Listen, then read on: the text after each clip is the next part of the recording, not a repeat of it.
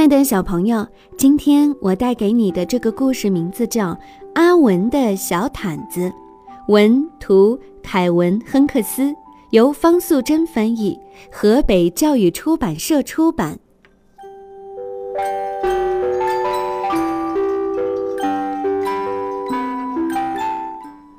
阿文有一条黄色的小毯子，当他还是小宝宝的时候，他就有这条小毯子。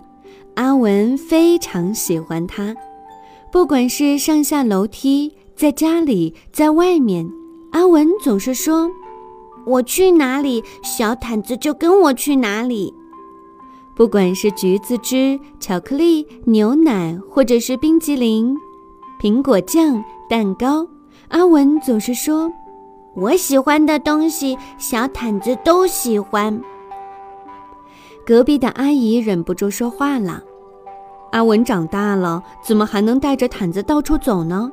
你们没有听过毛毯小精灵的故事吗？”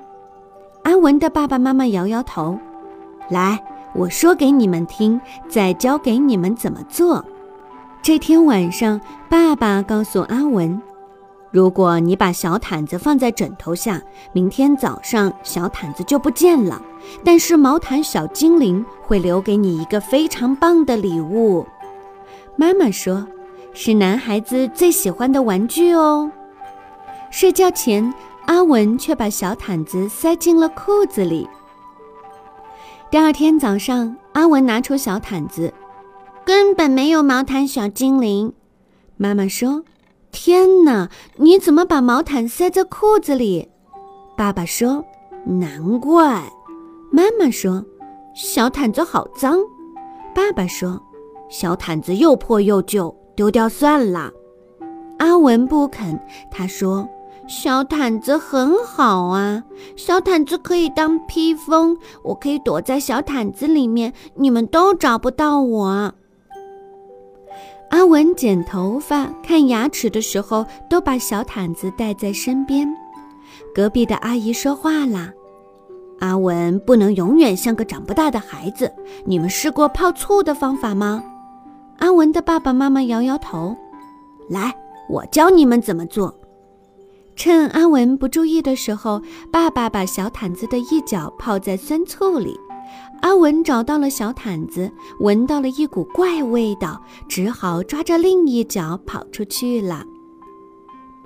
阿文把小毯子放进沙堆里搓一搓，又把它埋在花园里，然后挖出来闻一闻，说：“嗯，好一点儿了。虽然小毯子还是有些怪味道，但是阿文一点儿也不在乎，每天带着它，披着它，抱着它。”每天吸着它，抱着它，扭着它。阿文的妈妈问：“我们该怎么办呢？”阿文的爸爸说：“学校就快开学了。”邻居说：“不可以让阿文带着小毯子上学。你们没有直接告诉他不行吗？”阿文说：“我要带小毯子上学。”不行，妈妈说：“不行。”爸爸说的更大声。阿文听了，用小毯子遮住脸，伤心的哭个不停。妈妈说：“乖，不要哭。”爸爸说：“我们再想想看。”忽然，妈妈大叫：“哎呀，想出办法啦！”妈妈把小毯子剪成一块儿一块儿的，再用缝纫机把它们的四个边儿车起来。妈妈把小毯子做成了许多条小手绢儿。手绢做好了，妈妈叫阿文念：“小手绢一大堆，擦擦眼泪，擦擦嘴。”阿文高兴地说：“万岁，万岁，万万岁！”现在呀，不管阿文走到哪里，身上都带着一条小手绢儿，隔壁的阿姨也不再多话啦。